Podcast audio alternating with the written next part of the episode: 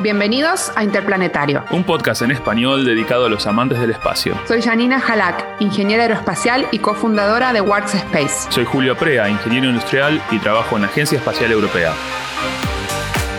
Juntos entrevistamos a científicos, ingenieros, emprendedores y personajes de todos los aspectos del mundo espacial. Nuestro objetivo, inspirar a grandes y chicos a explorar otros mundos. ¿Nos acompañás en esta aventura? Bueno, bienvenidos, ¿qué tal? ¿Cómo están todos? Hola Julio. Hola Janina, ¿cómo estás? ¿Qué tal? ¿Cómo te fue en el viaje de Kourou? Recién llegado a la Guayana francesa, eh, ya te voy a contar ya te voy a contar cómo fue. Y tenemos también a Carlos. ¿Cómo estás, Carlos? Hola. Feliz Navidad a todos los que escuchan. Feliz Navidad, felices fiestas, feliz Año Nuevo. Hoy estamos en el, en el último episodio del año de Interplanetario. Y también el último episodio de nuestra primera temporada. Que fue un. Tuvimos un arranque del podcast. Arrancamos este año, ¿no? En el 2021. Sí, fue en enero, febrero. Arrancamos con Janina, Después tuvimos algunos amigos que se sumaron y acoplaron para colaborar, como Carlos y Cristian. Cristian, nuestro editor. Tenemos un episodio muy especial porque, bueno, si querés te cuento, estuve en el lanzamiento del telescopio James Webb.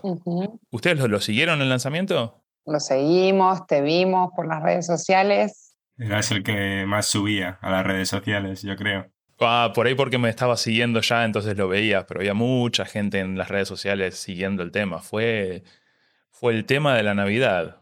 Estaba peleando cabeza a cabeza con Papá Noel el, James Webb. ¿Y cuándo te fuiste? ¿Cuándo te fuiste? Eh, me fui ahí unos días antes, no me acuerdo si fue el 19 o 20 que me fui. Tenía unos planes iniciales, pero luego el lanzamiento mismo fue demorado un poquito. Al principio Sí, hubo alguna demora. Eh, queríamos lanzarlo el 24, pero después por mal tiempo lo terminamos lanzando el 25, el 25 de diciembre.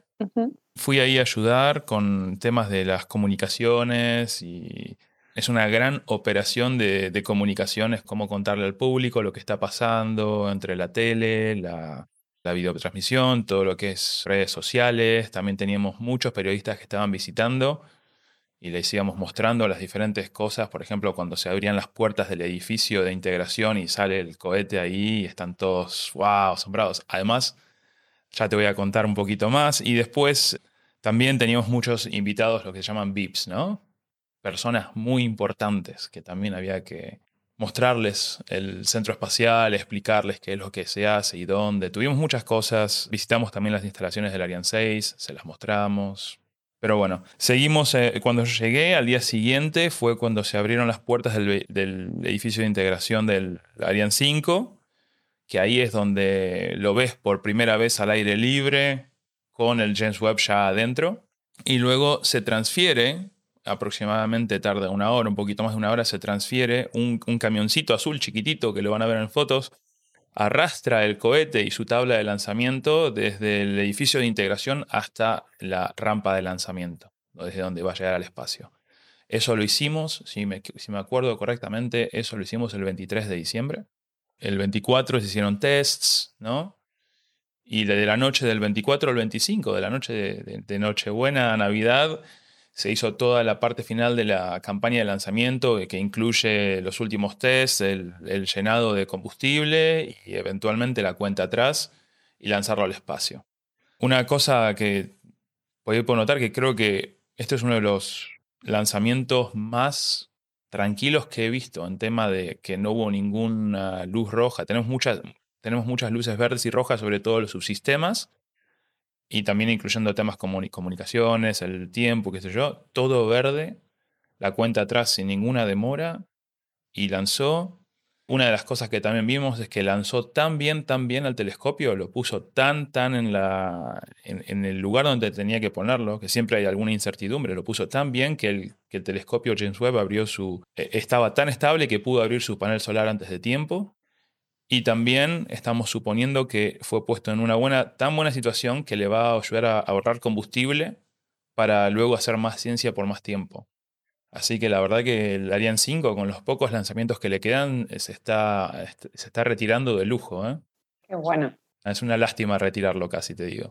Pero bueno, nos quedan cinco Ariane 5 que van a lanzar. Uno de esos va a ser la misión JUICE, que va a ser un explorador de las lunas de Júpiter, que ya les vamos a contar más en otro episodio. Bueno, y la sorpresa, ¿no? La sorpresa de, de este último episodio es que cuando estaba ahí pude hacer tres entrevistas a tres personas involucradas con el lanzamiento, los tres españoles. La primera es Begonia Vila, que trabaja para la NASA, es ingeniera en el James Webb, ya nos va a contar en detalle qué es lo que hace. La segunda entrevista es a Julio Monreal, un colega que fue mi primer jefe cuando entré a la ESA en París y que es, eh, estuvo muchos años trabajando en, de, jefe de proyecto en el Ariane 5, ahora ya se retiró, pero estuvo, sigue con... De consultor. De, sigue de consultor en el Ariane 6 estos días, ya luego de haberse retirado sigue trabajando. Bueno, estuvo ahí en Curú ayudándonos también con, la, con los comentarios en español del, del show, de la transmisión del lanzamiento. Y por último, eh, Beatriz Romero, que es la, un poco la jefa de misión. Nos va a contar en detalle qué significa hacer eso, pero es eh, una especie de interfase entre la parte técnica de los que lanzan el cohete y, los clientes, que en este caso los clientes eran primero la ESA y a través de la ESA la NASA. Algo que, que les haya parecido de su lado a remarcar sobre este lanzamiento. Que fue muy esperado, ¿no? Estuvo, tuvo muchos años en desarrollo este, este telescopio y creo que está todo el mundo ahí el día de Navidad esperando que, que se lanzara, cruzando los dedos, me incluyo. Y, y, nada, y qué bueno que hayas podido encontrar gente hispana ahí trabajando en puestos muy importantes. Es importante, ¿no? Al final es, es un poco la idea de este podcast, poder dar a conocer a esos personajes, a esa gente que trabaja en espacio y qué mejor desde, desde Curú, ¿no? O sea, la verdad que, impecable para cerrar este, este año de, del primer año del podcast. Así que felicitaciones, Julio. Muchas gracias, Janina. Y te cuento que la, la verdad que las ansias que había, el nivel de nervios en la sala de control y en la sala de, donde estábamos observando cómo iba la operación, hasta el punto en que se separa el, se separa el telescopio del Ariane 5 y se abre el panel solar y la explosión de alegría, gente saltando, abrazándose, muchos científicos llorando. Bueno, científicos, ingenieros llorando porque es el, claro, son, para algunos de ellos son tres décadas de su vida. Me contaban algunos que estábamos ahí que sus hijos nacieron después de que ellos empezaron a trabajar en el James Webb. O sea que sus hijos, toda la vida de sus hijos, solo conocieron al padre trabajando en el James Webb, o la madre. Es una misión de mucha magnitud. Bueno, Carlos, Janina, ¿qué les parece si vamos a escuchar las tres entrevistas? Vamos, a tope, vamos a escucharlas, por favor. Adelante. Bueno, estamos aquí con Begoña Vila de la NASA. Ha trabajado por mucho tiempo en el proyecto del telescopio James Webb. Así que bueno, bienvenida Begonia. Muchas gracias Julio. Muchas gracias por pasar un momento con nosotros y quería que nos cuentes un poco cuál es tu trabajo en el James Webb, cómo estás involucrada en el proyecto. Bueno, yo en estos momentos soy la ingeniera de sistemas de dos de los instrumentos del James Webb. Uno de ellos es el instrumento de guía, que es fundamental para apuntar y dar la estabilidad al telescopio. Y el otro es uno de los de ciencia, que se llama NIRIS. Y eso ya lo empecé en Canadá, porque son los dos instrumentos que fueron la contribución canadiense y yo era la encargada técnica y después vine a trabajar para la NASA. Pero una vez en la NASA también tuve, aumenté mi papel, como se dijera, y también me encargo eh, un poco de ver cómo van todos los instrumentos durante también el periodo de comisión y durante algunas de las pruebas eh, aquí que ya hemos hecho. Y hoy estamos aquí en la Guayana Francesa. Cierto. Y hace unos momentos fue el lanzamiento. Fue un momento, oh, es que bueno, es increíble. Yo llevo trabajando desde 2006 en este telescopio y bueno, creo que todos sabéis estos retrasos. Bueno, incluso estos últimos días que iba todo bien, pero había surgido una cosa y todo, todo el equipo, todos allá a intentar arreglarla. Y hoy fue increíble, fue perfecto. Ariane hizo un trabajo perfecto, eh, creo que Webb hizo un trabajo perfecto. Yo del lado de Ariane, vos del lado del James Webb. Fue una inyección perfecta en la órbita, todo como de película, muy bien. Fue increíble, fue increíble. Y claro, hay que mencionar esa cámara al final, que no se sabía si se iba a poder bien, ¿no? Porque dependía de cómo se, se saldría eh, el estado final pero se vio perfecto. Yo creo que esa imagen va a ser icónica de Webb y la Tierra que vimos todos. Y después el panel solar abriéndose que jamás pensamos eh, poder verlo. O sea, que increíble, una gran felicidad. Es que hay algo especial también que no solo sos ingeniera y trabajas en el web, pero hoy estuviste también de conductora del programa de TV de la NASA en español para el lanzamiento del James Webb, ¿correcto? Efectivamente, fue un honor, fue muy especial y bueno, con, eh, mi compañero Julio, Monreal, que eh, hicimos, yo creo, muy buen equipo y para mí muy especial porque eh, mi familia es española, están en España, mi madre no habla inglés y sé que hoy me estaban mirando y bueno, es, es son las navidades y es una forma de compartirlo, o sea que me siento muy privilegiada de haberlo hecho. Y me contás que sos de España, Orionda, ¿de qué, de qué zona de España? Eh, soy de Galicia, del norte de España, donde está Santiago de Compostela, la zona del peregrinaje. Eh, pero bueno, yo ya me fui hace muchos años, he estado en Inglaterra y en Canadá. Y mis hijos están en Canadá, por cierto. Entonces, una, ah, una, estamos por todos lados, que es lo que ocurre hoy en día, ¿no? Entre, entre todas nuestras familias, como, seguro, como, seguro que te pasa, efectivamente. Me pasé las navidades en la Guayana francesa y la familia está en Holanda. Pero proyectos así es cuando estas cosas suceden, ¿no? Son unas navidades a recordar, o sea... Eh, memorables. Eh, memorables, efectivamente. Y creciendo en Galicia, que de hecho de ahí es donde fueron mis abuelos, así que tengo, tengo ah. tengo mucho amor y mucha conexión con Galicia, especialmente en este podcast que mi co-host, Janina, aunque es oriunda de Argentina, vive en Galicia y tiene una empresa aeroespacial en, en Galicia que se ah. llama Works. Ah, ya te voy a contar más. Muy bien, muy bien. Tenemos muchos escuchas gallegos. Entonces, por un lado, quería eh, preguntarte de tus orígenes en Galicia y de dónde viene este interés en el tema del espacio. Bueno, yo creo que de pequeña siempre, creo que como nos pasa a todos, mi, mi familia vivía a las afueras de la ciudad, los cielos eran bastante oscuros y creo que todos notamos un poco, bueno, que cambian las estaciones, que cambian las constelaciones, incluso de día que sale el sol, que el cielo es azul. Entonces eso siempre me llamó la atención y ya me guió hacia una, una carrera en el espacio, ¿no? Entonces, pues aquí estoy. ¿Y al, terminar el, el, instituto lo hiciste en Galicia? Sí, lo hice en Galicia. Hice mi primera carrera de física y astronomía en, en Santiago de Compostela. Después me fui a las Islas Canarias, que es donde está el Instituto de Astrofísica. Y eso fue increíble porque éramos muy pocos en mi clase. Fue justo antes de que el Instituto de Astrofísica se convirtiera en el inmenso grupo que es ahora. Pero claro, allí tienes los telescopios solares y tienes telescopios también eh, de, de noche normales. Y teníamos muchas oportunidades de hacer prácticas allí, o sea que me doy cuenta ahora lo privilegiados que fuimos en esa forma de estudiar. Y después de allí ya me fui a hacer la tesis a Inglaterra, a Jodrell Bank, y Jodrell Bank tiene un telescopio de radio. Yo hasta entonces siempre estaba acostumbrada a los telescopios visibles, que tienes que tener mucho cuidado con el espejo. Y llegar a Jodrell Bank es un telescopio grande de metal que incluso me dijeron, ¿quieres subirte al telescopio? Y me subí. Y, sí, y entonces dices, ¿qué es? Es una forma de ver cómo cada longitud de onda necesita un telescopio distinto. Y también recuerdo de ver fotos que tenían estas isobaras, que es como se ve en radio, es un poco como eh, el tiempo, ¿no? Son isobaras para ver dónde se emiten.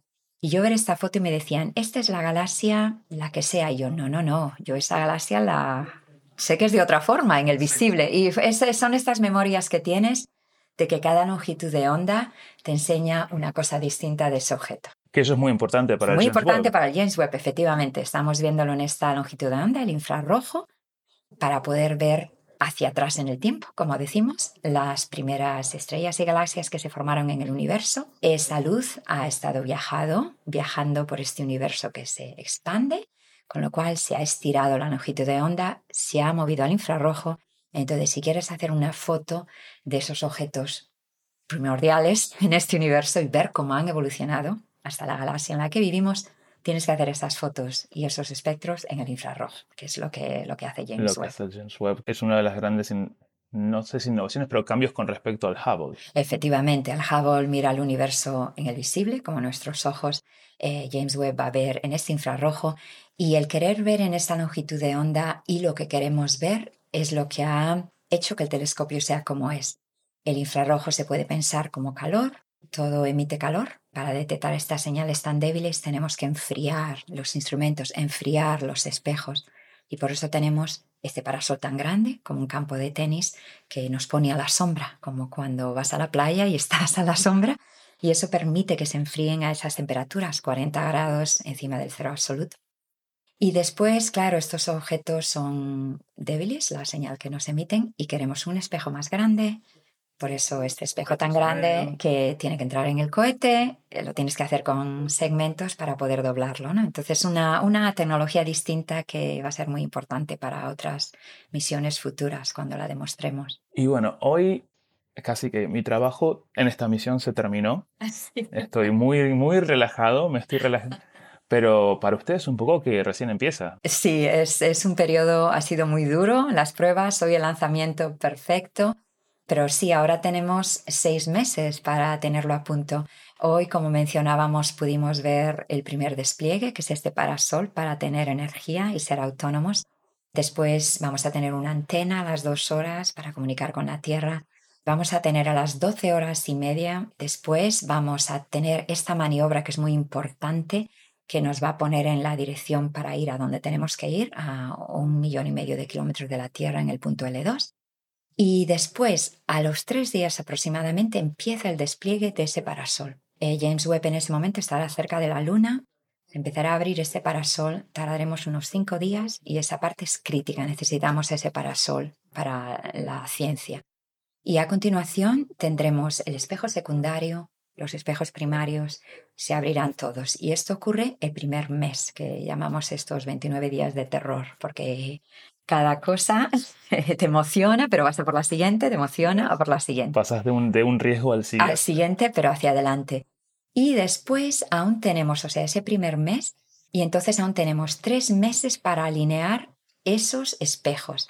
Yo siempre digo, cuando hagamos la primera foto al día 35, 36, 37, en vez de una estrella vamos a ver 18, porque cada espejo se comporta como un espejo. Y tenemos un proceso para alinearlos y acabar con una estrella única, muy bien enfocada, de muy buena calidad. Y los dos meses finales son para calibrar los mecanismos de cada uno de los instrumentos. Un proceso de seis meses, pasito a pasito, para decir, aquí está, usad este telescopio que está listo. Genial, genial. Y ahora, bueno, sabemos que vamos a tener estos próximos seis meses. Pero hablemos de la semana próxima. ¿Vas a poder descansar un poco? Pues no, pero sabes que te lleva la ¿Te vas adrenalina. A ahora? Me voy a Baltimore, estoy de turnos, yo ahora me muevo, tengo la suerte de formar parte del equipo de comisión y entonces yo ahora, bueno, sí que tengo aquí un par de días, un par de días, En la de, Guayana. eh, un par de días en la Guayana, un par de días de llegar y ajustarme y ya empiezo mis turnos en el centro de operaciones en, en Baltimore y bueno, ya continuaré por los seis meses en, en distintas actividades. Y Begonia, una vez que esté todo desplegado y esté todo funcionando bien, toco madera, ¿cómo funciona el procedimiento? ¿Cómo es que se decide qué es lo que el observatorio va a observar o, no? Es un recurso finito, ¿no? Efectivamente, sí, es muy importante. Eh, a los seis meses ya se han escogido unas observaciones para cada uno de los instrumentos que son libres, los datos van a ser libres para todos y esas observaciones se escogieron para demostrar lo que podía hacer cada instrumento en cada uno de los modos que pueden observar. Y después ya cualquier astrónomo, cualquier persona, ni siquiera tienes que ser astrónomo, es un, telescopio para todo el mundo. Si tienes una idea buena de algo que quieres observar, tienes que hacer la petición y después hay un comité que tiene muchos científicos importantes del instituto, de la NASA, etcétera, incluido el premio Nobel John Mather, doctor John Mather, que es el científico encargado del James Webb. Y ellos hacen la selección basado en la valía de esas observaciones que se piden. Y el primer año de observaciones ya está adjudicado, ya hubo eh, mucha gente, que muchos astrónomos, muchos grupos que hicieron la petición y ya se hizo la primera adjudicación y después se continúa de esa forma por cada uno de los años. O sea, todo el mundo lo puede pedir, es en cuestión de mérito, de que hagas una buena propuesta. Y después hay otro equipo muy importante que es decide cuándo se hacen dentro de ese año para evitar, no sabes, mover el telescopio de aquí para allá, para allá. Entonces se, se estructuran de modo que sea lo más eficiente posible Óptima. eh, optimizarlas, Optimizar, efectivamente. claro, O claro. sea que... Y aunque entiendo que ahora estás trabajando más de- en la parte de ingeniería, tenés un pasado de una formación astrofísica, ¿no? Sí, correcto. ¿Tenés alguna preferencia o algo que a ti te gustaría observar o tenés alguna propuesta ya hecha?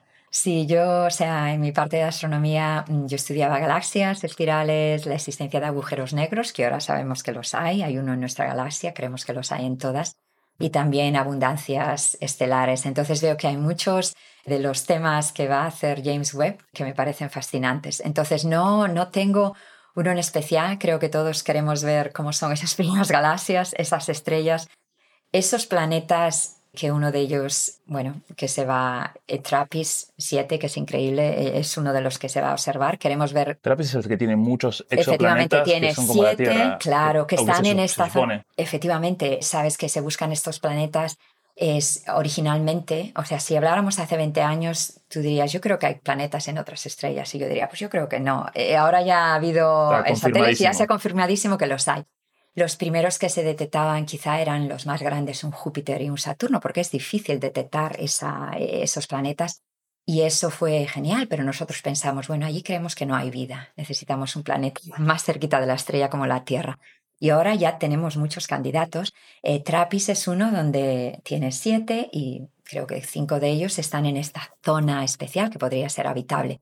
Entonces, para mí eso también va a ser súper importante. James Webb va a poder ver si esos planetas tienen atmósfera y si esa atmósfera se parece a la atmósfera que vemos desde la Tierra cuando miramos desde arriba. Tiene agua, dióxido de carbono, metano, que pensamos que necesitamos para que haya vida como la nuestra. O sea, no sabemos aún si la vida está allí. Nosotros llevamos poquito tiempo en la Tierra, pero es un avance pero hacia ver adelante. Si las condiciones son tales. Están tales y de todos estos planetas que hay, pues ¿cuántos hay? Quizás son muchos, quizás son pocos, o sea, súper interesante. Es como que cada vez tenemos más información para llenar la ecuación de Drake. Efectivamente, exactamente, ir hacia adelante. Entonces, todos esos temas creo que nos van a fascinar a todos.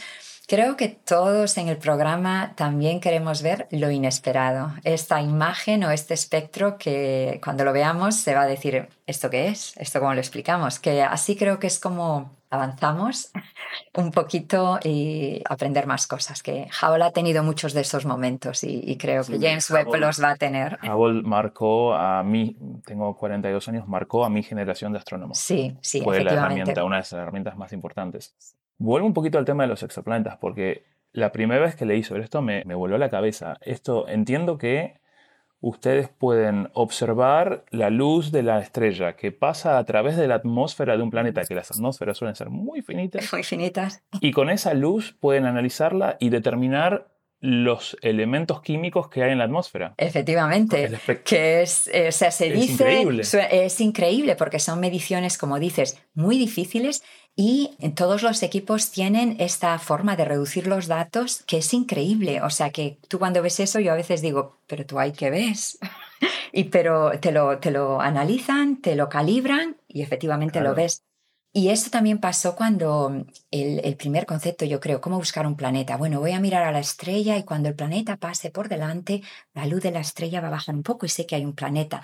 El concepto es genial, pero hacerlo de verdad cuánta esa luz baja eh, una cantidad mínima y, que sea esa técnica. El, factor entre la señal y el ruido es, pequeñísimo. Entonces es increíble. son equipos muy buenos, es gente muy buena, unas formas de analizar increíbles. Y bueno, James Webb va a tener la sensibilidad para poder hacer esas mediciones, que es increíble. Bueno, Begonia, tuviste un día unos días muy ocupados. Creo que es momento para, aunque sea hoy, celebrar un poco, irnos a celebrar, descansar un poco. Quería hacerte una última pregunta para los niños y adolescentes en Galicia, que como te dije, hay muchos que escuchan, y en el mundo también, sí. pero ya que sos de Galicia, ¿algún consejo o algo para contarles a esta audiencia de los pequeños? Sí, es el hasta futuro. Adolescentes. Hasta adolescentes. Es el futuro. Mira, a mí me gusta decir dos cosas. Una, para hacer un telescopio como el James Webb, necesitas mucho tipo de gente, necesitas mecánicos, necesitas de software, necesitas electrónicos, necesitas de transporte, necesitas...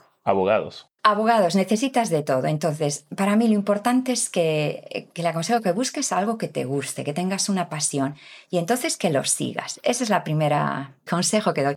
Y el segundo es no desanimarse, porque tú miras y siempre tenemos días malos, semanas malas, meses malos, todos los tenemos y eso es cuando es difícil decir, bueno, pues venga. Y es cuando no tienes que continuar hacia adelante y a veces lo que parecía malo te lleva por un camino distinto que, que a la larga fue mejor. Entonces, siempre mirando hacia adelante con ilusión, disfrutando del camino y, bueno, buscar algo que te guste y, llegarás allí. Y si perseveras. Y si perseveras. Tienes días como los de hoy. Efectivamente, tienes días como los de hoy. Si yo estoy aquí, los niños y las niñas, que es muy importante que, que sigan también, estaréis aquí vosotros seguro, seguro. Bueno, Begonia, muchas gracias y bueno, nos vamos a festejar. Sí, felizmente. Hasta la próxima.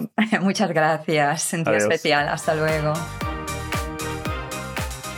Estamos hoy con Julio Monreal, también grabando justo luego del lanzamiento del telescopio James Webb.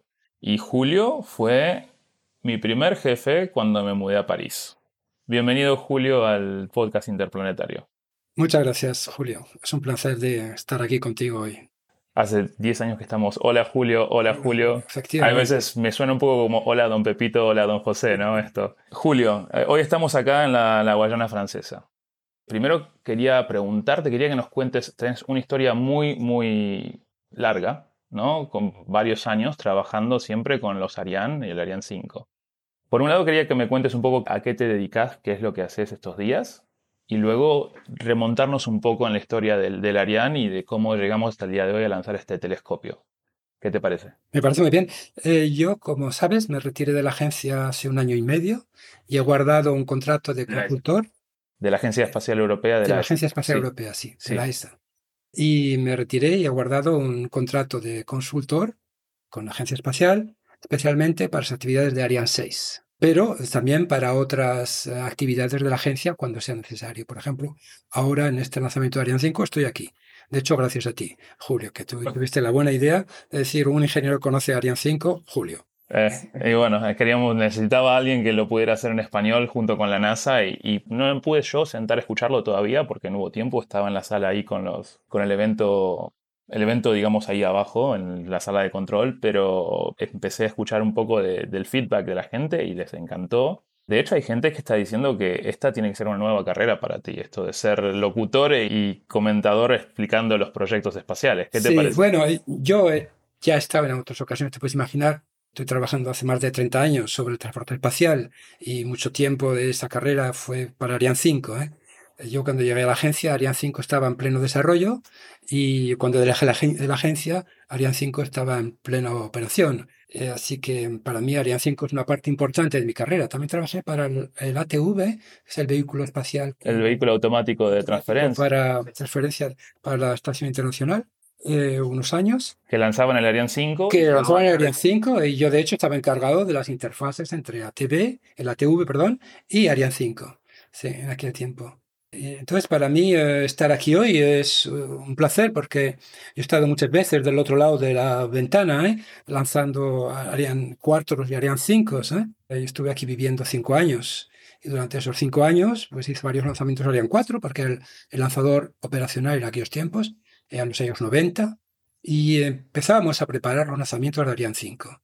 Y yo fui el director de operaciones de Ariane 5 número 2, 502. Así que para mí estar aquí es un placer y, casi, casi eh, un honor. Una emoción. Una emoción, sí. Efectivamente. Este, pues estaba viviendo mucho. ¿eh? Cuando trabajabas tú conmigo, eh, estamos trabajando en el mantenimiento de la calificación de Ariane 5. Entonces venía aquí prácticamente a dos uh, lanzamientos del Ariane 5. Que se trataba de, que el Ariane 5 se mantuviera... Operacional. En, buen estado, ¿no? En buen estado, exactamente. Asegurarnos que pudiera hacer su trabajo. Exactamente. Entonces estaba aquí en muchas, muchas campañas de Ariane 5 con los equipos de Ariane Space y la INES para verificar que todo estaba como debía de ser para el lanzamiento correspondiente. Algunas veces ha habido momentos difíciles, ¿eh? tengo que decirlo. y, lo que yo digo siempre es que al final cuando solucionan todos estos problemas, Ariane 5 despega y lo, mi experiencia es que en cuanto despega, el lanzamiento es perfecto. Hoy lo ha vuelto a hacer. Y esto es una cosa que es importante de decirlo. Es decir, Ariane 5 ha llegado a un tal punto de experiencia, de, capacidad de poder lanzar satélites con perfección y a una órbita perfecta, que cada vez que despega es un, momento emocionante, pero el final es siempre una alegría ver cómo Ariane 5 ha llegado a su órbita. Honestamente, creo que nunca me sentí tan nervioso en un lanzamiento hoy. Bueno, yo un tuve... poco a causa de la, de la carga, ¿no? Del, super telescopio este. Era un lanzamiento y todo el mundo estábamos muy, muy tensos, con mucha presión. Y me acuerdo que 502 fue también un momento de mucha presión. Recordemos un poco que el primer lanzamiento del Ariane 5 Fue un fa- fallo, fallo. exactamente. Claro. Y entonces, tras un año de trabajos para resolver las anomalías de Ariane 5, estábamos con Ariane 5 número 2 y yo me acuerdo que había mucha tensión en, eh, en general. Un periodista me preguntó, de hecho, si yo estaba estresado. Yo le dije que no. Y es verdad, cuando estás haciendo operaciones, no estás estresado, estás concentrado. Las operaciones las llevas a cabo con mucha concentración. Es un, oficio, si a decir, un, puesto muy interesante porque vas siguiendo las operaciones y eh, lo haces con mucha concentración, de forma de que el trabajo que yo tenía aquí es coordinar toda la base, ¿eh? coordinar el avance del lanzador con todos los medios de la base, coordinar también el estado del satélite, del satélite vía Arianespace y al final tienes en el puesto de director de operaciones una síntesis de dónde estamos, cada elemento de este sistema complejo y eh, es también un punto en el sistema en que puedes ver todos los aspectos, la base, el lanzador y los satélites. Así que mm, hoy ha sido también un momento de mucha emoción de ver de nuevo Ariane 5 despegar con esta carga útil tan fantástica como es web. Tenías, tuve estas discusiones con compañeros de trabajo que yo pienso que esta debe ser, debe ser el lanzamiento más importante del Ariane 5. Yo pienso que efectivamente podemos decir que hoy es el lanzamiento más importante de Ariane 5 por su eh, impacto internacional, primero, por su impacto científico. Lanzar este telescopio para la comunidad científica es un útil precioso para poder investigar más sobre el proceso de la cosmología de- del universo ¿eh? y también para detectar exoplanetas, como nos, nos contaba Begoña. Sí. Eh, No olvidemos que esto va a cambiar vidas. Las próximas, tal vez el telescopio va a observar por 5 a 10 años, pero Sí. por las próximas 2, 3 décadas sí, va a haber toda una generación de astrónomos que están, van a estar basando sus carreras en lo que observa este telescopio, ¿no? exactamente. Es, sí. es como que a mí me, tener esa perspectiva me, me vuela, me, emociona un poco, ¿no? Si no, Ariane 5 ha lanzado otros satélites también muy importantes ¿eh? para Europa. Rosetta, No olvidemos que Rosetta, que todo el mundo vio importantísimo. importantísimo, Herschel y Planck, que fueron como web al mismo Dos punto. laboratorios. L2, se fueron a L2 con un lanzamiento un poco parecido al de hoy. Sí. Dos laboratorios de la agencia que fueron lanzados a L2. Sí que ha habido también lanzamientos muy importantes, eh, más, eh, vamos a decir, más europeos. Hoy era un lanzamiento verdaderamente internacional. Todas las grandes agencias estaban reunidas para este eh, evento. Ahora web, como decía el, eh, director de la ciencia de la NASA, ha pasado el 80% de su riesgo, que es el lanzamiento. Le queda todavía el 20%, claro, porque es muy complicado la trayectoria y todas las eh, secuencias de despliegue que tiene que llevar a cabo. Pero yo estoy seguro que esto será un éxito al final, porque los ingenieros hoy trabajan haciendo ensayos en tierra de forma a sim- simular lo que va a pasar en el espacio y gracias a eso, al final en el espacio todo funciona bien también. Testean todo. De hecho, que ahora que estamos hablando un poco de los tests, me contaste que, el, claro, el último trabajo y con el que todavía estás involucrado es con el Ariane 6. Sí, Y una de las cosas que sé, porque al haber estado también involucrado con ese proyecto, es que también en el Ariane 6 testeamos todo. todo. Incluso ponemos la etapa superior de un Ariane 6 completita en Alemania la encendemos, ¿no? Sí, efectivamente. ¿Seguías algo de eso? Exactamente, sí. Eh, La etapa superior de Ariane 6 ha sido ensayada completa en los bancos de ensayo alemanes, en la DLR, en Lampenhausen, y eh, allí ha sufrido entonces un test completo, no solamente el motor, la etapa completa. Sí. Efectivamente, era una primera vez que hacíamos esto. Y ahora mismo eh, hay dos etapas de ensayo que llegan a Kourou en enero sí. y que van a empezar toda una serie de ensayos, llenando las dos etapas principales de hidrógeno y oxígeno, las dos etapas. La de, la de arriba ya ha sido testeada, así que estará solamente simulando el peso y las conexiones eléctricas y térmicas de la etapa superior sobre la etapa inferior, que será la que se va a ensayar aquí. Sí, en los próximos meses vamos a estar construyendo un, un Ariane 6 que no va a volar, es para estos tests Exactamente. y testear o ensayar todas las interfaces entre el cohete mismo, el lanzador, y la base de lanzamiento. Y el banco de control y la base de lanzamiento, exactamente. Hay que pensar esto como tres partes. ¿eh? Está el lanzador con tus sistemas, conectado con los bancos de control del lanzador y conectado también con la base de lanzamiento vía eh, conexiones de radiofrecuencia. La de medida va a la base de lanzamiento, los radares son vistos por la base de lanzamiento, el telecomando es también en la base de lanzamiento. Así que es un sistema en tres bandas que sirve después para lanzar el cuarto componente, que es el componente principal de nuestra actividad, poner en órbita satélites o poner en la trayectoria de los satélites científicos que necesiten. En este viaje, ¿tuviste oportunidad de ir a ver la base de lanzamiento del Ariane 6? Todavía no. Tengo que ir, ah, hoy, ¿vas a ir hoy o mañana. Sí, he estado bastante ocupado con, preparando la... Claro, claro, tenía que hacer tarde, muchos ensayos. O mañana por la mañana voy a... Claro. Y después vendré durante los ensayos uh, combinados, como los llevamos, que son combinados entre la base y el lanzador. Vendré, bien, claro, está aquí a, a. Y um, ahora mismo vamos a empezar una, una review, una revista, para estar seguros que los ensayos que vamos a empezar en enero, todo está preparado, toda la documentación es la buena y eh, todas las interfaces entre el suelo y el lanzador son correctas. Muy bien. Bueno, tuve la suerte de ir ayer, así que si vas a ir hoy te recomiendo que pidas que te lleven a la parte de arriba del edificio es un edificio de la, ¿cómo se dice mobile gantry en, en, español, digamos? La, mobile gantry. La casa del cohete que, que sí, lo protege, donde el ¿no? cohete se, eh, se, instala, se asambla, eh, se ensambla, perdón, se ensambla y eh, después, una vez que el cohete está dispuesto para el lanzamiento, este edificio que lo aloja es transportado, es trasladado con un sistema de ruedas como si fuera un tren y lo, lo, lo, apartan de 100 metros para que el lanzamiento tenga lugar. Entonces, efectivamente, este mobile gantry o este edificio de, de asamblaje del lanzador es impresionante. Y no te preocupes, seguramente... Pedir, pedir ir al techo, porque ves, ves todo el puerto espacial, ves Kourou, es, es, es el increíble. edificio más alto de la base ahora más alto de la base y escuché alguno del más alto de, de, de, la Guyana, bueno, de la Guyana francesa, ¿eh? todo, todo este país. Sí, sí, sí, sí, Julio, volvemos un poco al pasado, antes de los Arianes, antes de, de los cohetes. Quiero que me cuentes un poco de, de, tu niñez o de dónde empieza tu interés en estos temas del espacio. Sí, cuando yo era pequeño pasábamos nuestros veranos en España, en un pueblo de Aragón que se llama Luna. Y en ese pueblo teníamos una casa y por la noche con mi madre y mis hermanos, nos poníamos en el jardín, en hamacas, a ver el cielo.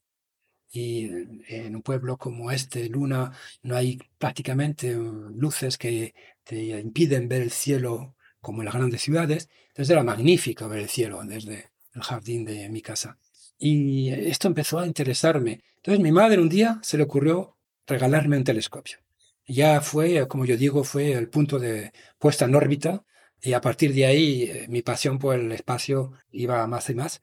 Eh, más tarde eh, estuve estudiando aeronáuticos. Yo cuando era muy pequeño quería ser piloto. Quería ser piloto. Quería ser piloto. Tengo un problema, yo soy daltónico. Esto nunca me ha, me ha impedido hacer nada, ser daltónico, pero en las especificaciones para ser piloto y para ser astronauta, pues no se puede hoy en día. ¿Hubieras querido ser astronauta también? Sí, claro, me presenté para la selección de astronautas, aunque sabía que tenía pocas... En esa selección que te, te La primera Pedro selección, Duque. la misma de Pedro Duque, sí. La misma de Pedro Sí, Duque. me presenté como candidato como astronauta, aunque sabía que efectivamente tendría pocas probabilidades a causa de mi daltonismo. Después ya dije, bueno, piloto, astronauta, esto va a ser muy difícil, y me dediqué en- como ingeniero aeronáutico al espacio. Estuve haciendo mi carrera de ingeniero aeronáutico en Madrid, y cuando acabé, un buen profesor, que en aquellos tiempos era una de las personalidades más grandes en la mecánica de fluidos, me eh, recomendó venir a Francia para hacer una tesis doctoral en combustión. Entonces ahí yo seguí trabajando la combustión de los motores, etcétera. Y eh, después de haber estado trabajando en Francia eh, dos años, volví a España y después de volver a España, estuve en la industria mecánica más bien, volví a la Agencia Espacial Europea, que fue cuando entré en 1989. 89. Sí, entré con el programa Ariane 4 en plena operación, en plena explotación. Lanzábamos un Ariane 4 cada mes. Eh, Era una cadencia de lanzamiento muy importante para la base espacial de Kourou. ¿Estabas en, Estaba en, París, Europa? En, París. Y Ariane 5 empezaba su desarrollo. Y yo tenía eh, como mi misión era especificar las interfaces entre el sistema de lanzamiento Ariane 5 y los satélites. Y haciendo eso también buscábamos satélites que quisieran volar en los primeros lanzamientos de Ariane, de Ariane 5. Así que mi especialidad eh, desde el principio fue las interfaces entre los satélites y el lanzador. Y cuando vine aquí en Guyana, completé mi, eh, experiencia técnica, mi saber hacer, con los aspectos de la base espacial, que para mí era nuevo, la telemedida, los radares, todo lo que está en la logística, etcétera, que tiene una base espacial, y el lanzador, porque para lanzar, pues tienes que efectivamente conocer también el lanzador y tuve la oportunidad en aquellos tiempos con el equipo Ariane 5 de tener muy buena amistad, muy buena cooperación profesional entre el CNES. Yo era CNES. La, que, es la Agencia Espacial Francesa. Yo estuve eh, en comisión de servicios de la Agencia Espacial eh, Europea a la Agencia Espacial Francesa. Y después de estos años volví a la Agencia Espacial Europea. Y aquí estuve cinco años aprendiendo no solamente lo que eran los satélites, porque teníamos que seguir dando servicio a los satélites cuando llegué aquí, sino también eh, conocer mejor el lanzador en todos sus aspectos y la base espacial. Entonces, esa experiencia de los cinco años me dio a mí, yo creo, una visión global de lo que es un sistema de lanzamiento. A partir de entonces volví a la agencia, donde estuve trabajando para el ATV, el, el vehículo de transferencia automática. ¿Y por qué trabajé por el ATV? Pues porque la gente sabía que yo conocía bien todas las interfaces del sistema de Ariane 5. Y entonces estuve trabajando en ATV para dos cosas. El sistema de propulsión de, de ATV, de ATV, perdón, que es un sistema complejísimo, y las interfaces con Ariane 5. Que al final del día el ATV, el, ATV es, es un satélite muy grande, ¿no? Es un satélite con muchas, muchas capacidades. Sí, con muchas capacidades. Es un satélite que cuando lo lanzaba Ariane 5, el satélite más grande que ha lanzado Ariane 5, 20 eh, toneladas. ¿eh?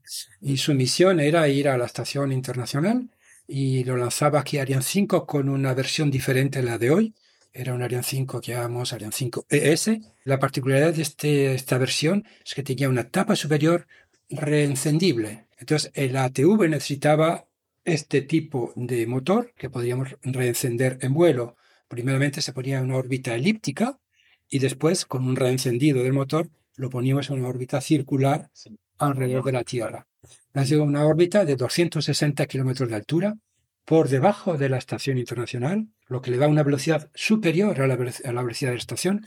Y eh, de esta forma se hacía lo que se llama el rendezvous entre el, el, encuentro. El encuentro. El encuentro entre, entre, el espacial, entre la estación espacial y el ATV. El ATV digamos que se acoplaba automáticamente, no lo tenía que agarrar el brazo. Automáticamente. Tenía un sistema desarrollado aquí en Europa y con varios captadores de proximidad, también un GPS eh, relativo entre la estación y, el vehículo espacial y todo era automático.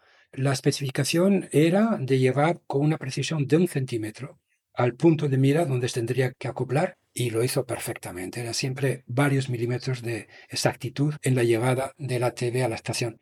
Me acuerdo que los astronautas de la NASA decían que eso sí que era un vehículo, porque cuando lo abrían era enorme entonces hubo gente que incluso se fueron a dormir ahí durante unas... Porque tenía más espacio. Porque tenía más espacio, era más tranquilo, eh, menos ruido.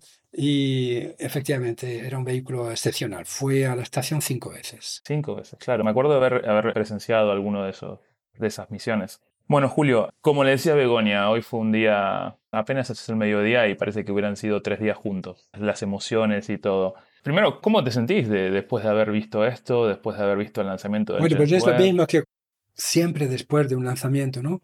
Uno se siente como más ligero, como eh, hemos hecho algo y lo hemos hecho bien, además. Y efectivamente, la tensión que tienes antes del lanzamiento, yo iba siguiendo el llenado del lanzador, porque efectivamente, como parte de la Agencia Espacial Europea y habiendo trabajado tanto para Ariane 5, eh, me he preocupado mucho de cómo la cronología y la cuenta atrás desde hace unas horas se llevaba a cabo. Eh, llenado de los eh, depósitos, todo perfecto a la hora, el sistema eléctrico también, el rendezvous a la hora también, y después la meteorología también. Queríamos estar seguros que hoy la meteorología nos iba a acompañar y así era el caso. Entonces poco a poco me iba, yo diría, relajando. Evidentemente quedaba el despegue y el vuelo, eso es importante, siempre un riesgo importante. Y cuando ha despegado Ariane 5, cuando empezaba a volar, poco a poco uno se siente reconfortado. Lo conoces bien Ariane 5, sabes cómo funciona, sabes que los momentos difíciles se pasan y que cada vez el control del lanzador eh, está en el punto que debía de estar. La trayectoria perfecta, la velocidad, el punto de inyección. Webb va a aprovecharse de esta precisión en la inyección para tener más vida útil, gracias a que ha ahorrado algunos propulsantes, se dice en español, sí. Sí, propelentes, combustible. Propulsantes, exactamente, para su misión propia, porque si no tendría que haber corregido un poco la, la trayectoria. Así que ligero, contento, feliz, eh, verdaderamente es, Además, hoy lo estabas haciendo casi en la vista del público, porque estabas comentando, ¿no? Sí, ¿Pensás que, se, ¿Pensás que se transmitieron un poco estos sentimientos de... No lo pude escuchar, como le comentaba lo voy a escuchar más tarde, pero ¿pensás que estos sentimientos de, de calma o de... No sé cómo explicar, pero ¿pensás que se pasaron un poco en, cuando lo estabas narrando? Yo, yo espero que sí, espero que sí, porque de nuevo yo en este lanzador tengo mucha confianza. Sí. Eh, Están trabajando tanto en él que lo conozco muy bien. Y entonces durante el vuelo yo veía que todo iba funcionando perfectamente. Incluso si estar eh, emitiendo delante de tanto público siempre es un poco de nervios y tensión, yo pienso que he podido transmitir la calma de, eh, de cómo el lanzamiento iba progresando. Y desde luego la alegría al final, ¿eh? porque aquí Begoña yo, y yo hemos casi saltado de alegría cuando hemos visto que Webb se separaba a la hora y precisamente como debía de ser. Una estabilidad tremenda, que por cierto, según me han contado los ingenieros de, de la ESA, de, de, de Ariane 5, que conoce bien también la, la misión de Webb, decían que era tan estable que el, el panel solar se ha podido desplegar antes. Sí, que se vio en video. Se vio en video el despliegue del, del panel solar.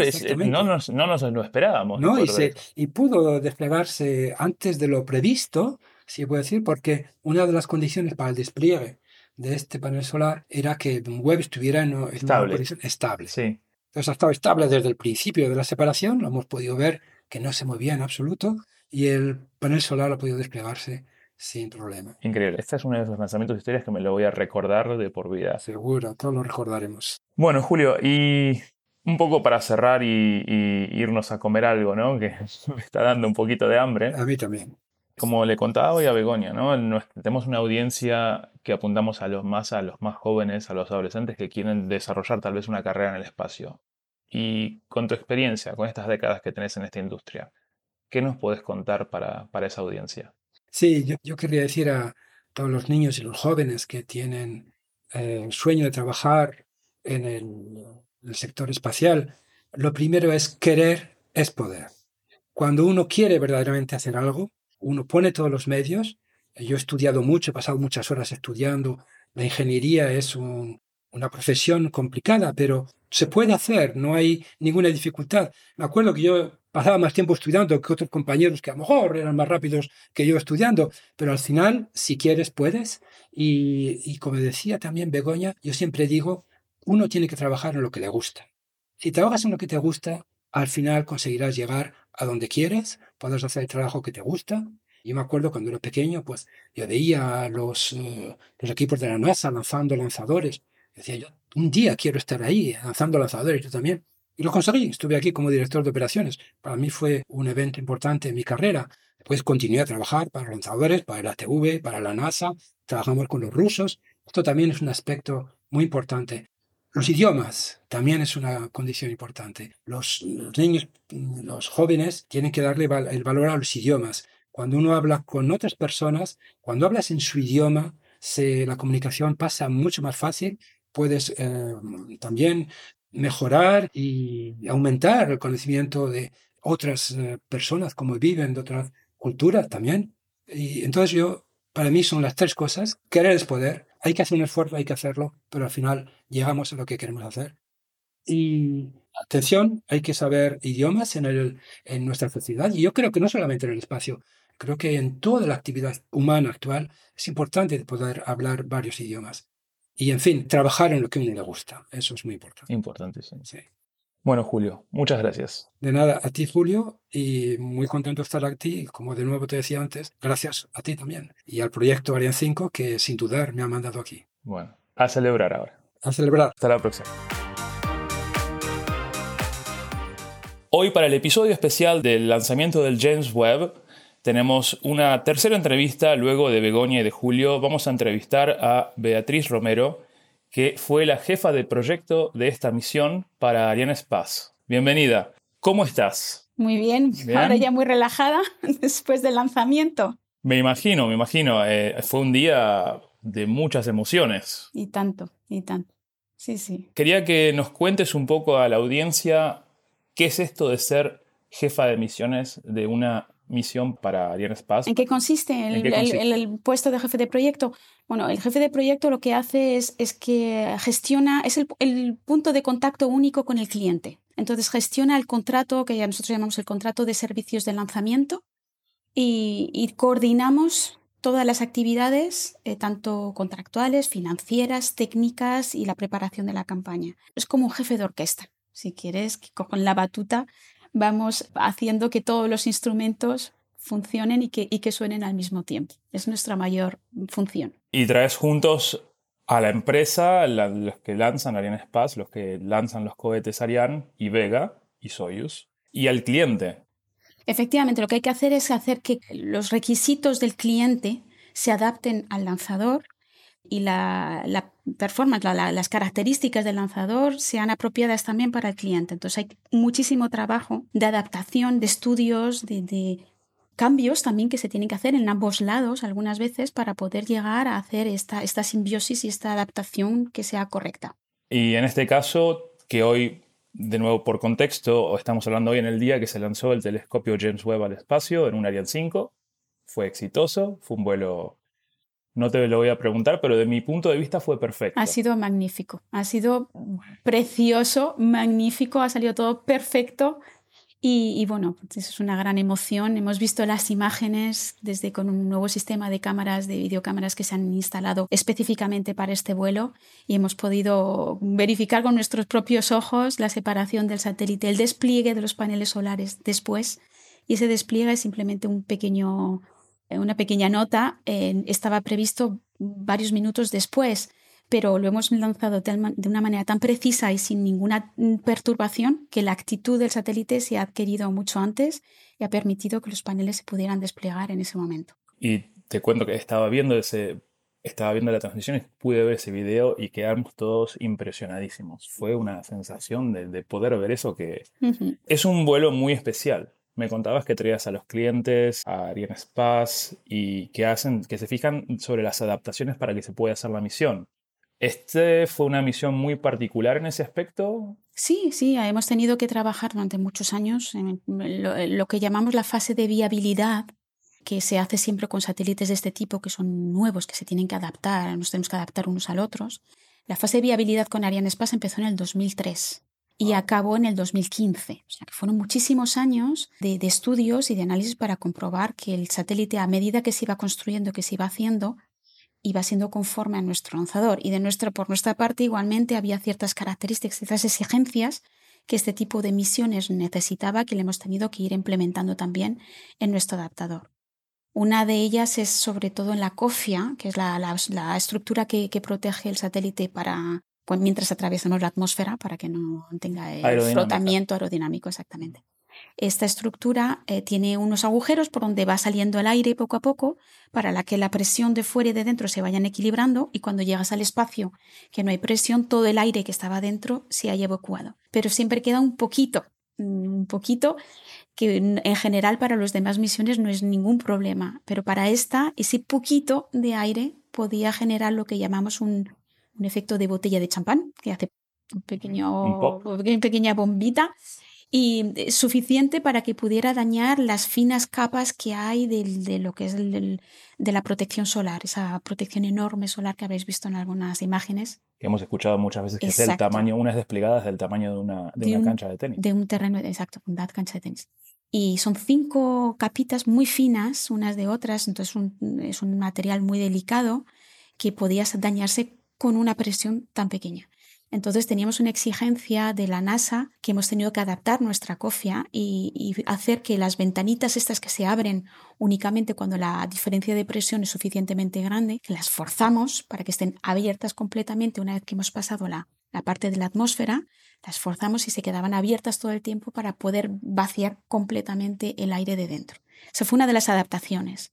Otra fue el adaptador, que es la estructura que sirve para enganchar el satélite al, lanzador. Este satélite, es, el telescopio es muy grande, es muy voluminoso Y entonces con los adaptadores que teníamos disponibles, incluso el que habíamos utilizado para otras misiones como Herschel Planck, pues no entraba. Entonces hemos tenido que diseñar uno específico para, para la misión mucho más bajito, más pequeñito.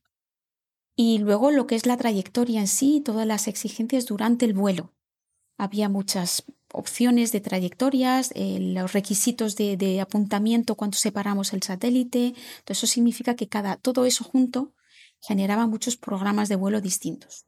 Y durante el vuelo también hay exigencias de, iluminación solar, que es más bien eh, la parte térmica, es decir, que no, no, le puede estar dando el sol mucho tiempo al satélite durante, durante el vuelo en una parte. Entonces teníamos que ir haciendo una especie de balanceo del lanzador para que se fueran equilibrando las temperaturas alrededor del satélite, pero evitando siempre una cara. Entonces, lo que llamamos el efecto barbacoa, aquí no lo podíamos aplicar y hacíamos un ida y vuelta. Una ida y vuelta. una especie de, balanceo o acunar, o acunábamos un poquito al el telescopio antes de separarlo. Bueno, con esta misión ya terminada, quería que me cuentes un poco del... hoy noté en la sala de control, ¿no? El sentimiento, hay una expectativa muy fuerte, mucho... No, no, no, no somos los tres, pero una cierta tensión y de golpe cuando es la misión y todos empiezan a celebrar, ¿Nos puedes contar un poco cómo fue la experiencia de tu lado? ¿Cómo lo hemos vivido? Bueno, yo lloré, tengo que decir. A mí se me saltaron las lágrimas porque, bueno, primero una noche que hemos pasado toda la cronología final de lanzamiento ha sido durante la noche y aunque mi papel empieza realmente al final, eh, pues no pude dormir y ya, a las 4 de la mañana ya estaba danzando para poder venir a, a la sala de control y muchísima tensión, muchísimo trabajo. La campaña de lanzamiento ha sido muy intensa Hemos tenido que trabajar muchísimo para llegar a esta fecha y además estamos en Navidades. Entonces, digamos que es una emoción triple eh, de, un trabajo que, que como he dicho, de tantísimos años detrás de, esta misión, que por fin llegamos a, la, culminación y que, que, todo ha salido bien. Entonces, es felicidad, por supuesto, una alegría, un relajamiento al mismo tiempo y entonces ha habido una euforia general en toda la sala de control, pero en el centro de control del lanzador igualmente me han retransmitido. ¿Tú estabas en el centro de Yo estaba en Júpiter, en, el centro de control de, de, de, lo que es el, centro de mando, digamos. Claro, claro, claro. Bueno, y ahora que ha terminado esta misión con tanta historia, tanto esfuerzo, primero, ¿qué pasará aquí en los próximos días? Espero que te, te tomes unas vacaciones o descanses un poco, bien merecido. Poquito, poquito, porque bueno, tenemos que seguir con el resto de, las misiones. Mi trabajo em, para este proyecto ha casi terminado, no he terminado del todo, pero ha casi terminado. Pero tenemos otro trabajo con, el resto de todas las misiones que tenemos que hacer. De hecho, lanzamos dentro de dos días, tenemos otro lanzamiento desde una base en Rusia, uno de los lanzadores de Soyuz para OneWeb. Entonces, ese va a ser el, próximo objetivo de nuestra empresa. La, constelación de, para información y datos. La información, sí. Has pasado muchos años en la misión de, James, de James Webb del telescopio espacial. ¿Cuál es tu próxima misión? Pues en principio yo no tengo más misiones. Es decir, yo desde el año pasado, desde ya llevo un año que me ascendieron a responsable del equipo de jefes de proyecto. Entonces ahora mi próxima misión va a ser que los otros jefes de proyecto de mi equipo trabajen, que trabajen bien, que estén contentos y que podamos hacer muchas más misiones. Entonces va a ser ahora dirigir a los directores de orquesta vas a tener un puesto mucho más de manager, ¿no? Exacto. ¿Pensás que vas a echar un poquito de menos el trabajo? Ah, completamente, completamente, porque ese problema que hay de, los puestos de management es que no tienen estos momentos de, de satisfacción personal. El trabajo es muy duro, muy fuerte, muy intenso, pero merece la pena. Cuando llegamos aquí, la misión está... Este momento de, emoción tan fuerte realmente merece la pena todo lo que hemos estado viviendo detrás. Y luego, pues cuando estás dirigiendo a los demás y ayudando, el soporte va a ser igual, el trabajo va a ser igual de intenso, pero evidentemente no vamos a tener este, esta participación tan activa en las misiones. Entonces sí, por supuesto que lo voy a echar de menos, pero forma parte de, bueno, de la evolución normal de, una persona y hay que pasar página eh, a veces. Me lo imagino, me lo imagino. Y más allá del lanzamiento, que supongo que es uno de tus momentos favoritos, pero más allá del lanzamiento, ¿cuáles son tus momentos favoritos en este tipo de trabajos? A mí me encanta la relación personal. Entonces, mi, lo que yo siempre he adorado de este trabajo es el contacto con el cliente. Todas las reuniones con el cliente, que sean más difíciles o menos difíciles, es un momento de intercambio muy importante que yo siempre he apreciado muchísimo. y es un nosotros trabajamos con clientes de todo el mundo es un trabajo muy internacional en el que podemos eh, pues eso ver distintas culturas distintas maneras de ver las cosas es muy enriquecedor entonces el trabajo en sí con de contacto con el cliente al exterior es lo que más me gusta de las relaciones interpersonales un poco para, para, empezar a concluir y dejarte tu bien merecido descanso, ¿no? Me gustaría que nos cuentes un poco, este es un podcast para adolescentes que, eh, de, edad de instituto o secundaria o como se le diga en cada país, que tal vez estén viendo qué carrera seguir o están interesados en el tema del espacio. Me gustaría, Beatriz, que nos cuentes un poco de Beatriz de niña o de adolescente, de dónde viene este interés en el tema del espacio y en pocas palabras, cómo, cómo llegas a trabajar en, en algo de esta magnitud. Bueno, pues yo, yo pertenezco a la generación de, digamos, de Pedro Duque, de Pedro Duque, del astronauta español, cuando tenía que elegir yo mi, carrera, mi vocación, fue cuando hubo la selección de astronautas en la que Pedro Duque fue seleccionado como uno de ellos. Eh, entonces hubo mucha publicidad y, mucha comunicación en, España y gracias a eso pues me interesé por el tema y quería, como, como imagino que muchísimos niños y niñas de aquella época, pues seguir los pasos de Pedro Duque. Entonces, bueno, pues ahí fue lo que me animó. Eh, el espacio siempre me había gustado y me dediqué a, me dediqué a ello. Decidí, decidí elegir la carrera de ingeniería aeronáutica y me especialicé en espacio. ¿Y hiciste aeronáutica eh, con especialización en espacio en qué universidad? En, la, en aquella época solamente había una. Yo te hablo de los años 90. Entonces en aquella época era la Universidad Politécnica de Madrid. No existía nada más que esa. Muy famosa universidad. Y, bueno, pues ahí fue donde hice yo toda mi, mi, mi, carrera y pensé, si no se puede ser astronauta, por lo menos trabajaremos para que los astronautas puedan ir al espacio. Y ahí es donde estoy, en eso estamos. Todavía no tenemos vuelos tripulados, pero quizá un día llegue. ¿Quién sabe? Me da la impresión estos días que hay cierto movimiento político para que tengamos esto en Europa. Esperemos, esperemos que se logre porque la idea de algún día lanzar astronautas desde aquí, desde, la base espacial de la Guayana, sería genial. estupendo. Muy interesante lo que nombraste de Pedro Duque, porque esto demuestra lo mucho que puede influenciar la idea de tener un astronauta de tu propio país, que puede ser una, una inversión para el Estado, pero es, como que retorna en todo ese interés, esa inspiración de los chicos que van a estudiar estas carreras de ingeniería, técnicas, que luego al final del día contribuyen mucho a la economía del país. Estoy totalmente de acuerdo. Necesitamos siempre figuras que nos puedan guiar, inspirar y que nos den esas ganas de poder seguir una determinada carrera. Y en mi caso fue, fue él y como he dicho ya últimamente, que es una pena que desde entonces no ha habido otro astronauta español, que deberíamos tener más, más representación española en toda la, actividad de, de lanzadores y de la actividad espacial en general. El astronauta es lo que más seré, es lo más público, pero también podrían ser astrofísicos o comunicaciones realmente mm, más extendidas del tema técnico en España.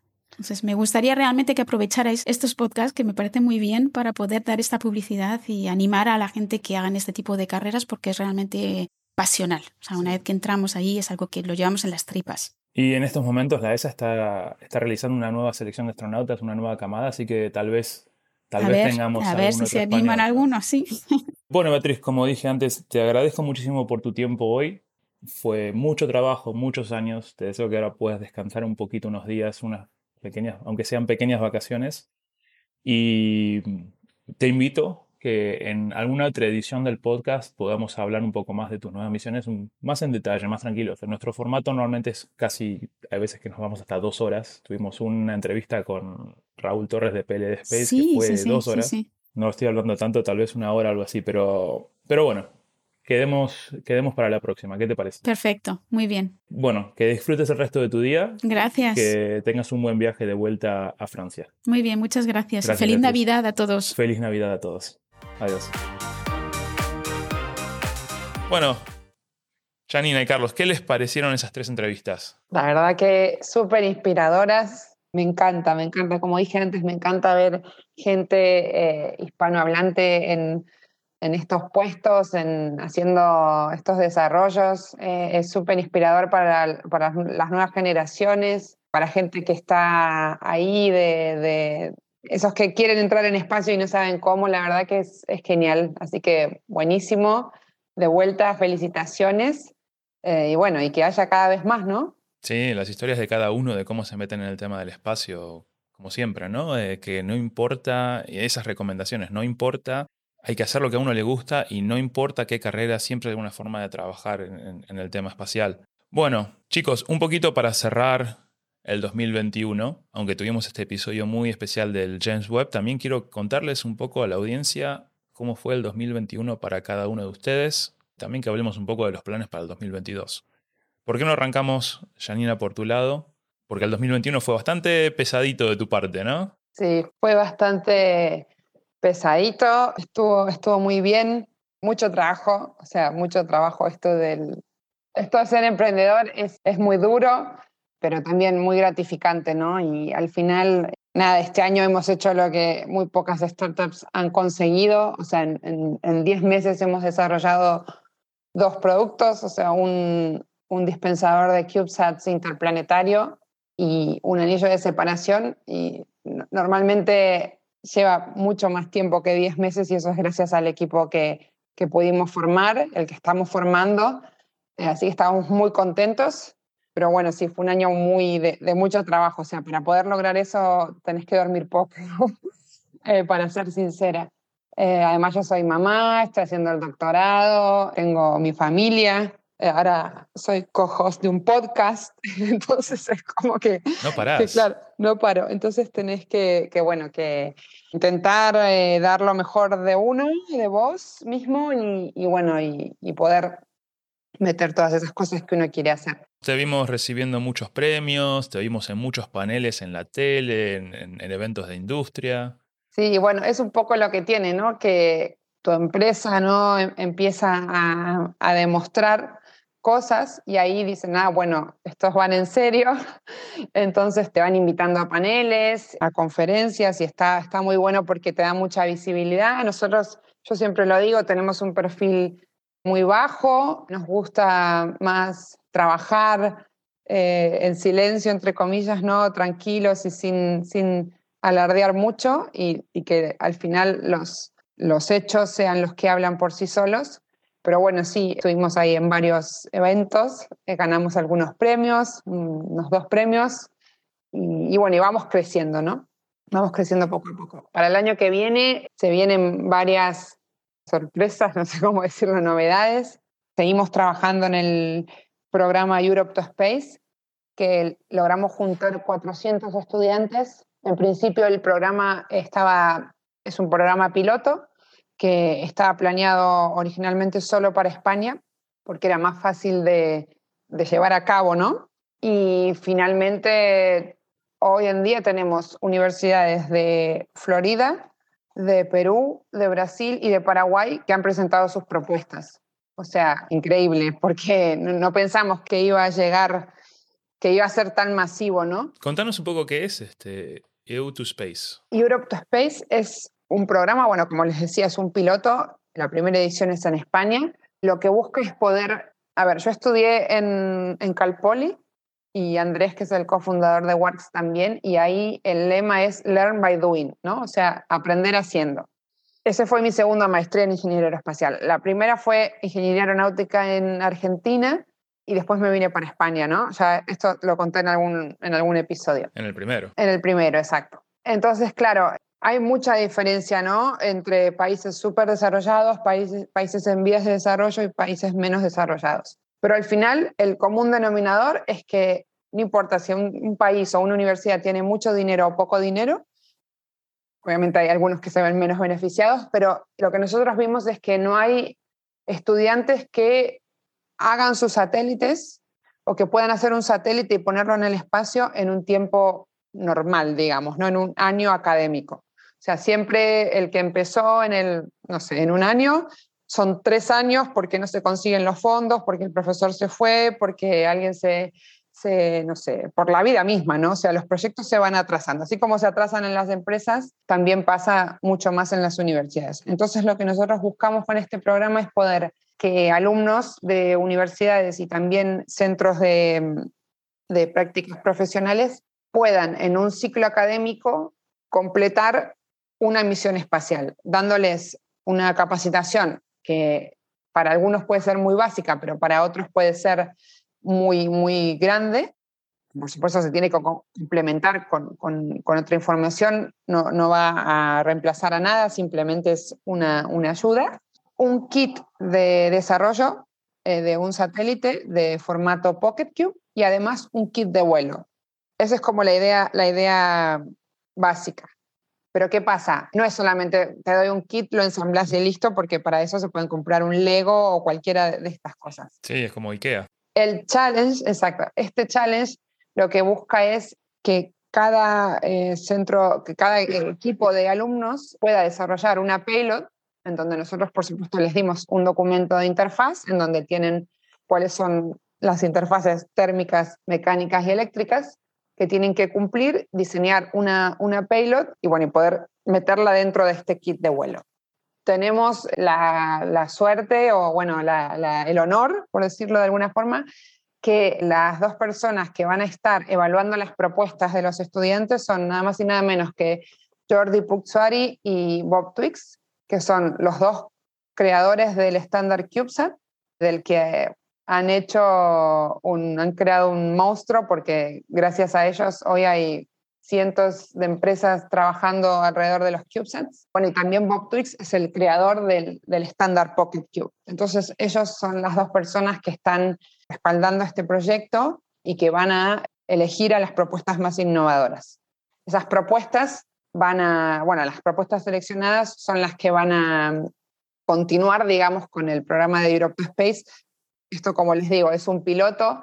La verdad que nos ha sobrepasado un poco porque no pensábamos que íbamos a tener, o sea, en el mejor escenario que teníamos, no, no sé, mm, dijimos, wow, por ahí 200 estudiantes podemos llegar a, juntar y, los hemos duplicado. Entonces, la verdad que, que, bueno, nada, es un programa que está buenísimo, es de outreach, nos encanta, nos encanta promover el STEM, nos encanta que la gente aprenda y, que se acerque más al espacio, ¿no? Independientemente de que sea un estudiante de ingeniería aeroespacial, electrónica, mecánica, no sé, marketing, o sea, se necesita todo, todo se necesita. Así que, que bueno, ahí vamos. Son un poco víctimas de su, de su propio éxito. sí, bueno, este, no sé, la verdad que, que, que está, está bueno, está bueno, como les digo, es un montón de trabajo, tuvimos que contratar a una persona está dedicada 100% a este programa. Y bueno, la verdad que, que, las cosas se están dando muy bien y el 2022 la vamos a romper, chicos. no voy a decir mucho, pero, pero estamos a tope. Ah, pero nos tenés que dar primicias en el podcast, ¿no? Este es tu... Bueno, a ver, primicias, nada, estamos haciendo eh, crecer el equipo, se van a incorporar unas personas muy importantes con muchísimos años de experiencia en, espacio y no voy a decir mucho más porque si no nos, nos las van a robar.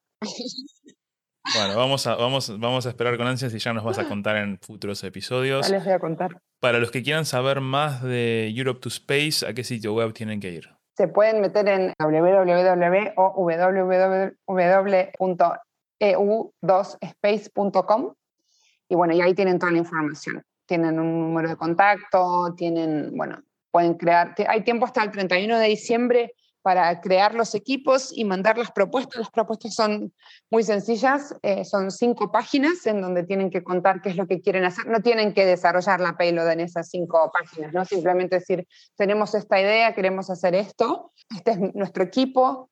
Importante que los equipos sean equipos de hombres y mujeres, no hay ya no más eso de todos equipos de hombres, eso ya no va más. O todos equipos de mujeres. O todos equipos de mujeres, tienen que ser equipos mixtos. Y bueno, eso. Así que, que los esperamos a todos. Hablando de estudiantes, Carlos, ¿vas a meter un equipo ahí en el EU to Space? No. Me hubiera encantado antes durante el grado, pero ahora el máster ya era imposible ya. Ah, porque ya te estás por graduar. Claro, ahora sí, el año que viene, en 2022. En el grado me hubiera encantado, la verdad. No conocía ese tipo de propuestas. Gracias a Janina ahora va a ser posible. Contanos un poco de tu 2021, ¿cómo fue? Pues yo la verdad que encantado de haber descubierto el podcast. Fue este verano, me acuerdo, con la entrevista de Raúl Torres. Y encantado de haberos podido conocer, haber conocido a algunos entrevistados fantásticos y haber podido ayudar, incluso haber conocido a Janina en la conferencia de Bremen.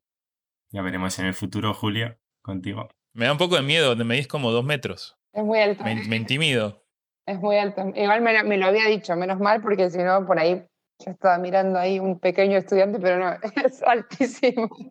Es altísimo. Y de cara al 2022, pues eh, voy a hacer unas prácticas en eh, la misión Mars Sample Return, que es eh, la misión de la NASA junto con la ESA para traer de, de vuelta las muestras marcianas que está recogiendo el rover Perseverance desde febrero del año pasado. Es una misión conjunta para, con un rover, un pequeño cohete, poner las muestras en órbita marciana y luego la ESA hace el Earth Return Orbiter que se acopla en órbita marciana y trae las muestras de vuelta a la Tierra. Así que muy contento, la verdad, y seguir colaborando con vosotros. Muy bien, Carlos, te, vas para arriba. ¿eh? ¿Cómo, ¿Cómo conseguiste esa práctica? ¿Fue a través de la universidad? ¿Cómo... No, aplicando ¿Aplicaste? individualmente. Ajá. Es en, en Airbus. Ah, Airbus en and Airbus. Space. Ah, qué guay. En Airbus en Toulouse, ¿no? En Toulouse. Sí. Qué lindo, qué lindo lugar. Bueno chicos, entonces un poco también este es el último episodio de la primera temporada. Ya nos vamos a ver de nuevo en la segunda temporada de Interplanetario, en el 2022. Y para los que nos quieran seguir, comunicarse, escuchar, suscribirse, ¿a dónde tienen que ir? Tienen que ir a interplanetario.org. Ahí van a tener 14 episodios de este año. También todos los links a nuestras redes sociales. Y lo importante es que se suscriban desde su cliente de podcast, o bueno, nuestro podcast, para poder tener todas las actualizaciones y todos los episodios que vamos publicando y que iremos publicando a lo largo de todo el 2022. Claro, así lo reciben automáticamente en, supongo, teléfono móvil donde normalmente lo deben escuchar. Tal vez alguno todavía lo escucha en un iPod, no sé. No sé si todavía hay alguien ahí con un iPod, pero bueno. Bueno, chicos, un placer haber trabajado con ustedes en este, en este año 2021 esta época del COVID. Les deseo, bueno, ya pasó la Navidad, así que les deseo un feliz año nuevo y muchos éxitos para el año que viene. Y bueno, nos vemos la próxima. Igualmente, un abrazo para todos y feliz año. El placer es mío. Un saludo y feliz año para todos los oyentes. Bueno, gracias chicos. Chao, chao. Chao.